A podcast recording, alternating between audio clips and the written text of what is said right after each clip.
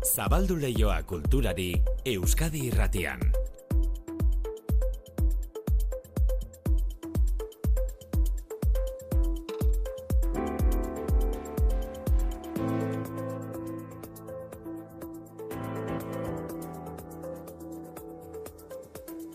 Manu sortu erratzaldeo. Berdi maite. Nestor Basterretxaren mendeurreneko lehen erakusketa zabalik da gaurtik, Bai, ez? eun urte beteko dira, maiatzean Nestor Basterretxea jaiozela, hogei garren mendearen bigarren erdian, eskulturgintzaren berritzaile izandakoaren mendeurrena izango da.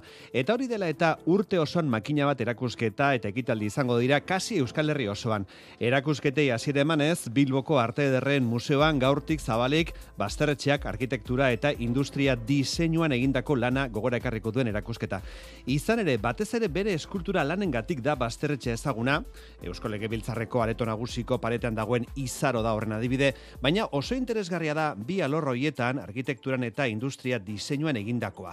Berak sortutako eunda berrogeita mar pieza baino gehiago bildu dituzte, altzari berritzaileak oso berritzaileak, diseinu industrialeko piezak, arkitektura eta irigintzako maketak, lan aitzindariak asko eta erradikalak batzuk. Guillermo Zuaznabar, Biloko Arte Erre Museoan, diseinu eta arkitektura konserbatzaile da. Museoko lankideok erabaki genuen basterretxearen mendeurrena aukera ezin hobea zala bermeotarrak diseinuan eta arkitekturan egindako objektuak biltzea, berreskuratzea eta aurkeztea. Nestor Basterretxea diseinua eta arkitektura izeneko erakusketa gaurtik zabalik maiatzaren hogeita zeir arte Bilboko Arte Ederre Museoan. E, justu atzo aritu ginen izketan Basterretxeari buruz Clara Montero Donostiako tabakalerako kultura zuzendariarekin. Basterretxeak edo txilideak eskulturgintzan abiatutako bideari segide emanez, eskulturgile gaztei eskainitako erakusketa zabaldu berri dute tabakaleran. Eta gainera, Clara Monterok gogora ekarri zigun Basterretxearen beste esparru bat, zinea. Eta Nestor Basterretxearen kasuan zinemagintza oso berezia iruditzen zait. Ah, bai. Bai, bai, hemen, e, begira, kontraesan bat, batetan eh, sartzen naiz, zen eskulturari buruz hitz egin nahi dugu, baina nire iru- iruditzen zait Nestor Basterretxearen e, pelikulak agian ez direla oso ezagunak, baina oso bereziak eh, direla, eta seguru nago aurten urtean zehar berriro proiektatuko direla, eta ba, gonbidatzen zaituzten pelikula horiek berreskuratzea. Bai, Amalur, Fernando Larrukartekin egin zuena eta bar, ezta? Claro, Hori da. adibidez, zoragarria. Nestor Basterretxearen lana berrikusteko urtean gaude, ez dago zalantzarik. E, letren atalean martxan da Bilboko gutun zuria gaur Arantxaurre eta Bizkaiaren eta Nerea Ibarzabalen txanda izango da, jendaurrean solasean ariko dira biak eta holtzatik jarleku guztiak beteta ikusiko dituzte. Izketarako gai hause jarri diete, etxeak eta tabernak. Mariasun landak atzo jaso zuen gutun zuriaren orezko sari eta gaur tarte bat hartu du Mariasunek gurekin hitz egiteko. Juan Ramon Martiarena lankideak egoera hipotetiko bat proposatu dio Mariasun landari joku modura, jolas modura. Imagina ezagun metroan edo trenean goazela eta barita magiko bati esker bidaiariek eskuetan dituzten patrikako telefonoak liburu bihurtzen ditugula. Zer diozu, Mariasun? uste aro berri baten aurrian gaudela, eta orduan pensatzea mogikorraren partez metroan liburu bat. Hori nik ikusi izan dut, bizi izan naiz Parisen, eta Frantzia eta Paris imaginatu ze urbe handia da, distantziak ere izugarria dira, eta oso oso normala zen liburuak eh, ikustea asko, baina nekez, nik uste gaur egun nekez ja ikusiko degula hainbeste liburu. Gertatzen dara literatura, liburu euskarria baino gehiago dara. Literatura lehenengo lehenengoa ahosko izen zen, liburu eta imprentari gabe, eta jarraituko du euskarria aldatu eta guzti. Euskarria aldaliteke beraz, baina literaturak edo istorioek beti iraungo dute, esan du Maria Landak. Momentuz argitaletxeek jarraitzen dute paperezko liburuak argitara ematen, eta liburu berrien atalean liburu berri bat, enaiz ondo akordatzen, hori da izenburua Carlos Linaz Asororen liburu berria da, enaiz ondo akordatzen, azpitituluan hause, autoagio garrafia bat, eunda bat ataletan, elkarrek plazaratu du. Mailu odriozulak kontatuko digu gero liburuaren berri. E, martxoak sortzi, emakumearen nazioarteko eguna, data seinalatu horrenkari musikak hartzen du indarra, Gipuzkoan badira urte batzuk, gure ahotsak izenburupean emakumezko kantari eta musikarien kontzertuak antolatzen hasi zirela, ziklo bat izaten da, larun baten hasiko da, Neomak taldeak Victoria Eugenian emango duen kontzertuarekin, eta atorren asteko ostegunera bitarte, Merina Gris, Laura San, Juan Escribano eta Keralt Laoz taldeak hariko dira ziklo honen barruan. ziklo abiatzeko esan bezala neomak larun batean, eneritza ulestia taldekidea. Iaz parte hartu genuen gure hotxaken kontzertua ingenun, Victoria Eugenian, eta gure lehenengo aldi izan zen olako antzoki handi polit eta esanguratsu baten jotzen genuna, eta izan zen oso oso berezia uste denoko horreztakiten oroizapen oso politiak ditugula kontzertu horren inguruan, eta ba urten itzuliko gea, e, gure hotxakera, eta gogotxu, mm, sarara guztiak saldu dira, Hortaz, e, ez dakit bada dira ere hilabete batzuk ez dugula kontzerturik egiten, orduan uste dute publikoa gogotxu dagoela eta eta gogoita ere. Neomak taldekoak beraz e, larun batean donostian. Emakumearen mundu eguna dela eta kantaldi gehiago, adibidez basauriko sozial antzokian hariko da martxoaren bederatzean Sara Azurza.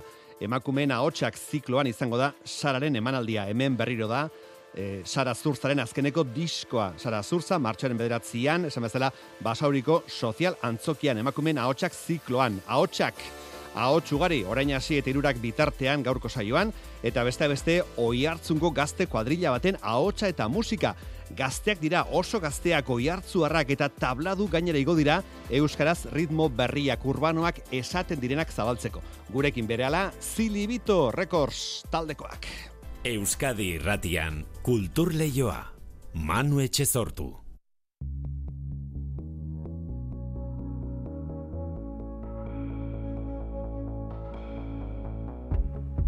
Oroitzen, zer ziren Aurgineneko udak Izozki urdinartean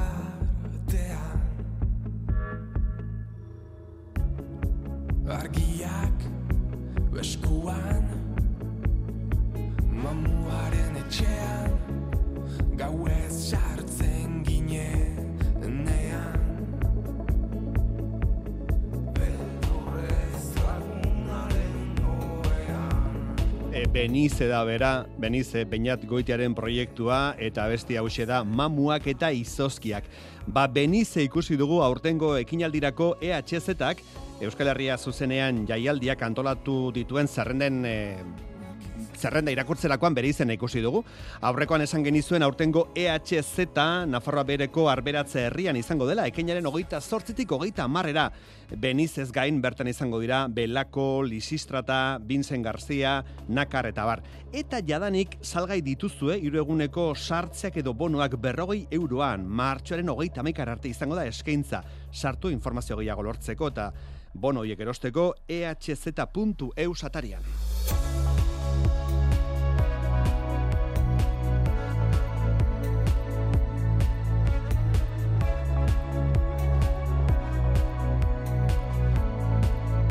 Carlos Linaza Soro idazleak lan berria aurkeztu du enaiz ondo akordatzen izeneko liburua.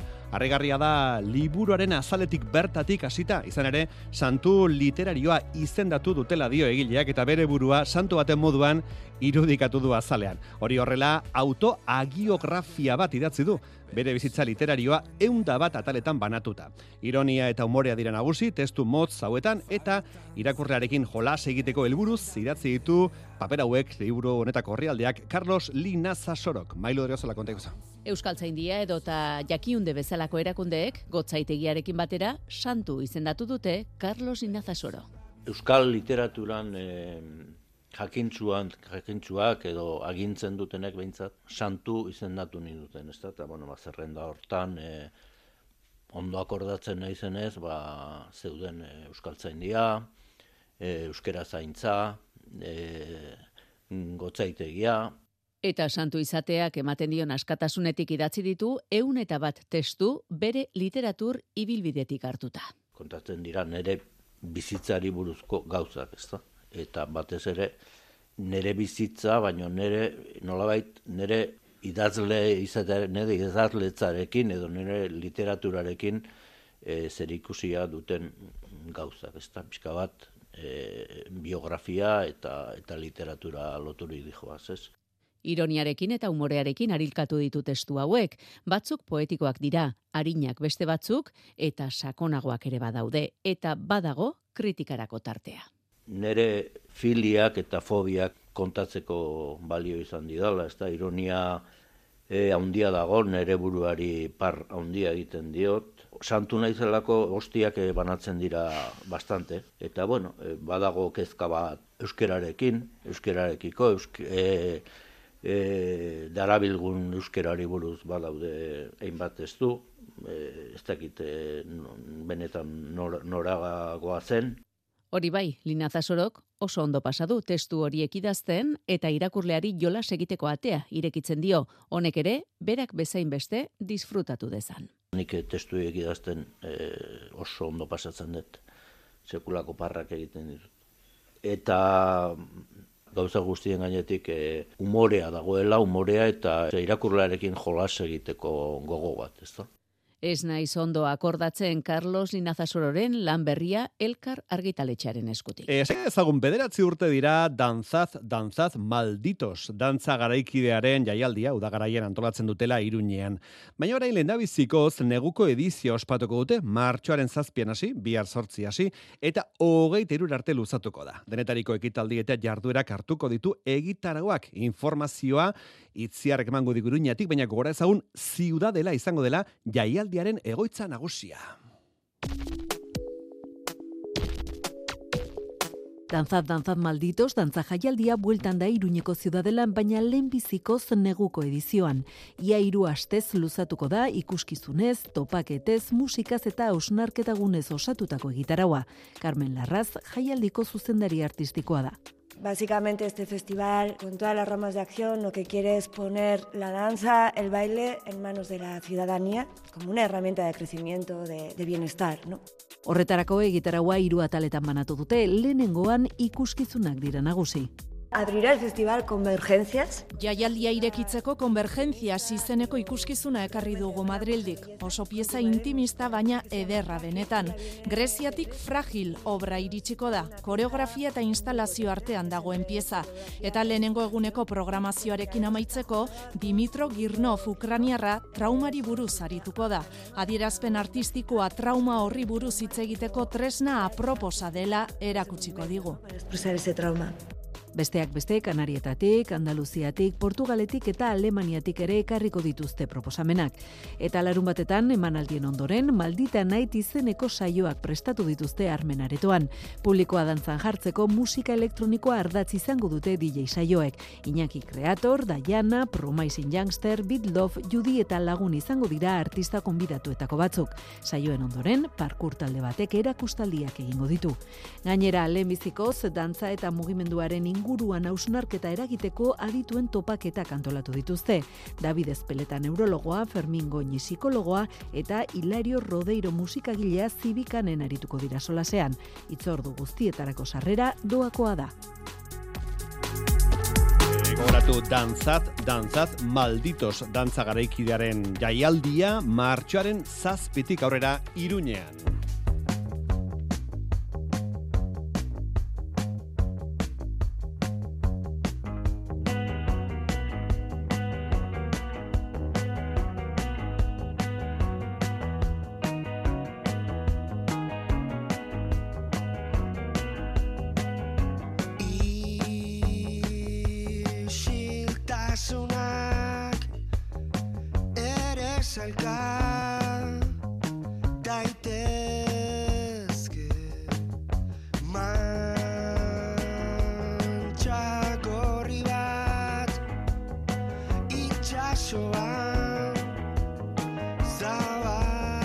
Gorka horbizu gaztea sariaren banaketara arrimatuko da gaur, Bilboko Euskalduna jauregiko Urban Hall aretoan egingo dute sari banaketa gaur eta bihar. Gazteako Ainoa Vitoria eta Ibon Fernandezek aurkeztuta gaur, talde edo kantari berri onenaren saria banatuko dute eta gainontzeko sariak bihar banatuko dituzte. Eta sari banaketara musika zuzenean jotzera gaur urbizu joango da eta bihar berriz ETS-koak. Aspaldia gortu ziren sarrerak gaurko eta biharko emanaldietarako, dena den gazteak e, YouTubeko bere kanalaren bidez emango ditu zuzenean kontzertuak zazpietatik aurrera. Gaur eta bihar gaztea sariak, gazteak e, sari hauek banatzeaz aparte, maketa lehiaketa antolatzen du, pasaden udazkenean izan zen finala. 2023ko maketa lehiaketako irabazlea. Zilibito Records da! Zilibito Records 2023ko gaztea maketa lehiaketako irabazleak dira, gure epaimaiak aukeratuta.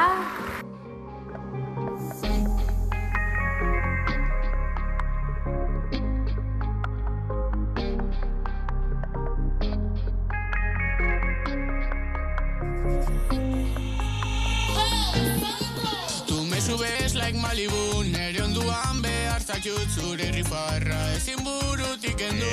Zilibito Records, maketa lehiaketaren azkeneko irabazleak Malibu izeneko kantu honekin ezagutu genituen eta astenetan kantu berriak ari dira aurkezten.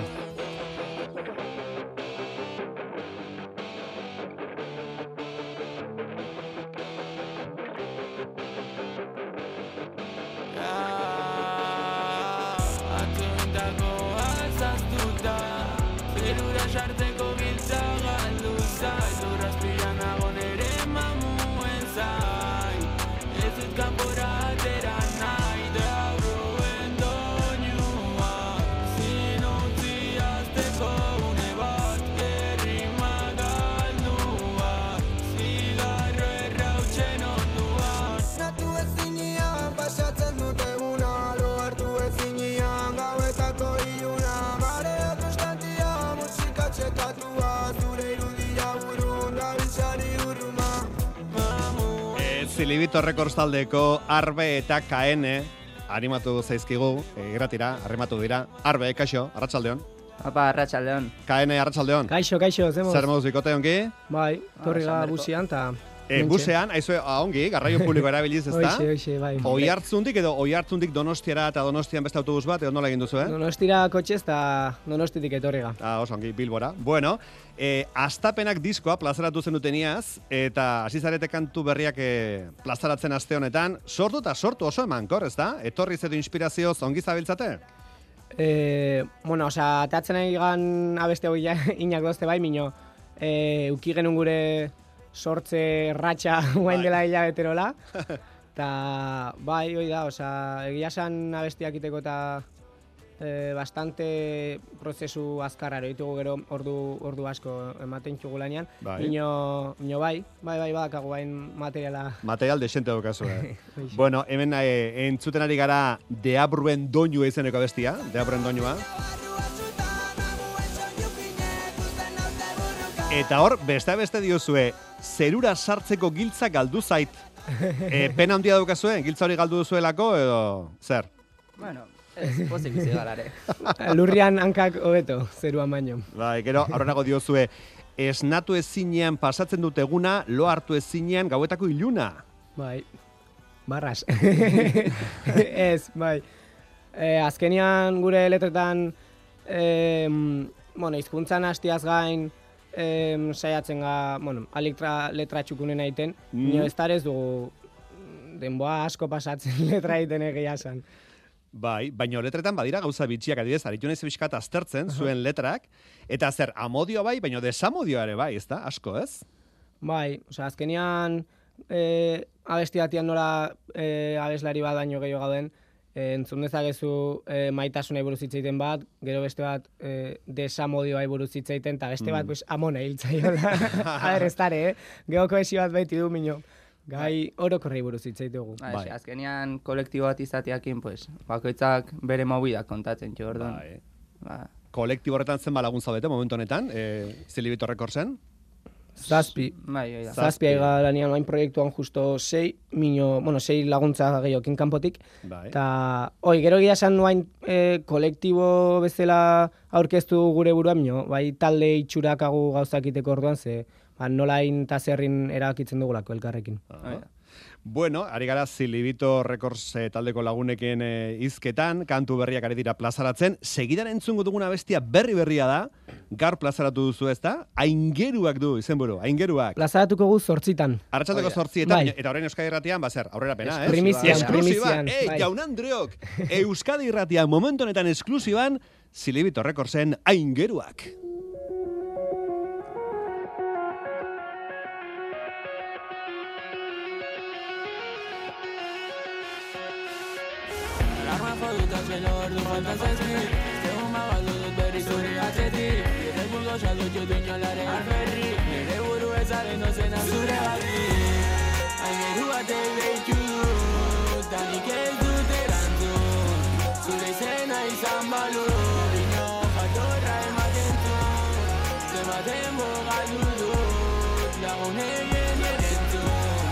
Soberano ikasi nun Dela bat zinelazu Horretzapenak sarri mina ematen du Betira kago Bueno, beraz, kanta hau da, eh, munduak entzuten duen lehendabiziko aldia, ez da? Arbetak aene? Bai. Munduak, ez? Bai, bai. E, bataz beste zenbat urte dituzue, ze adin daukazu zuek? Gutxi A gara ber, bera, eh? Amazazpiko sei eta hogeiko bat. Vale. Hemen zortzin gotxo gaurten amazazpiazkagunok. Eta hoixe bai, nahiko gazte. Eta nondi datorkizue hain gazte izan da aingeruekiko interesa? Amorak esplikatzen zizuen norten aingerua, edo? Bueno, osea, gehien bat izan zen, aukeratu genuen gai bezala guain atetzen aigan e, abesti hauetan epe bat osatuko dutena. Bai. Asteburuan, ba, pixka deabroa eta ingerua eta infernua eta zerua eta hitzeitea ezakit. Bestekan gabe proposatu genuen hola eta hola, eta orduan. Bai, hemen diozue, aingero batek deitu du, eta nik ez dut erantzun, zure izena izan balu, e, baina jatorra ematen zun. Osea, azkenean aingeru batek deitzen du, Hmm? mm. azkenean ez aingerua deabrua da. Eta zure izena izan balu, bueno, mila gauza esberdin esaten dira. Bai. Bino bai, oi, aingerua deabrua. Bueno, oi hartzu harrak zarete, eta antzematen da, oi hartzungo hitz egiteko modera biltzen duzue, berdina sentitzen zun, esaidazu, batzuetan pasten di, enazu esan ja ez daudela, ez nau ez zertako balio lagun pilak. Bueno, antzematen da oi hartzu harrak zaretela, ez da? Bai, Bai. bai, bai, azkenean sortzen dugu guk hitz egiten dugun bezala gure musika ba, e, urbano edo behintzat gure herrikoi moduan sortzeko, ez? Bai. Ta natural sonatzeko. Bai, arare amonaita etzai asko gustatzen segunta ze gauz behintzat ez dia oiartzera ja. Ah, ez? bueno, oi hartzuera, o, bueno... The New Wave. bueno, behintzat, e, oi hartzungo musika tradizioari segide emango diozu, ez, e, lehen izan ziren, bueno, igual gaizkiari naiz, baino, Julen Lekuona, Xurlete, Alaitz eta Maider gero, eta orain Zilibito Records. Alaitzen edizio da. Eh, ez esan, ah, bai. ez bino, bueno, bai, eta bain bengo eta bengo Bengo ere jartzen bai, hori da, bengo bai. Eta hauek bai. Bai. Egia zen hori hartzenen bastante joera ondu da musika sortzeko eta... Eta orain, e, ritmo urbanoak oi hartzunen. Bai, bai, bai, Mm. inguruan ba, batzu txiltxoko eta hola. Bueno, ze plan dukazue, e, no- zuen agenda zer da gozo betea, baitu zuen manaldiak etorrela, edo? Mm, Bai, urrengoak agu San Pedron martxoak mm, hogeita bilan, e, korrikan testu inguruakin. Bai. Eta gero hogeita behatzian gaztetopagunian joko dugu lezon. Mhm. Eta aurrera beira izaizkigu betetzen bai udarara beira kontzertu batzuk, eta bastante motivatuak egia esan. Oso ongi. Ba, arbe eta kaene jarraituko dugu gertutik zuen ibilbidea. Mil esker. Eh, Zelibito rekorzen eskerrik asko bikote. Buelta berriz ere autobusean, eh, donostiara edo, gero, arratsaldean Eh, edo. uf, zoro itxarrez. Bai. Lo, lotan ager bueltatzen gan berriz. Arrimatu behar duzue, eh, zera, gaztea sarietara, banaketara, edo... Mm, ez dut uste. Ez, esan. ez, bueno. Hala ere, maketa lehiaketak irabazi, iriki zue atea, ez da? Lehioa pixka batez, pasa den urten irabazi zenuten. Bai, bai, osea, azkenin bisibilidadia eta asko matizu horako sari bat eskuratziak, eta ate asko ireki dizkigu. Bai, eta gero sariakin eta bai, e, soinu hobia igotzia em, lortu dugu azkenian ba, material hobia eta dakagulako. Eta, bueno, hortan inbertitu dugu dena. Osongi. Zelibito rekostaldeko arbe eta kaen eskarrik asko gurekin egotegatik euskadi ratean. Aio, aio, bikote, aio.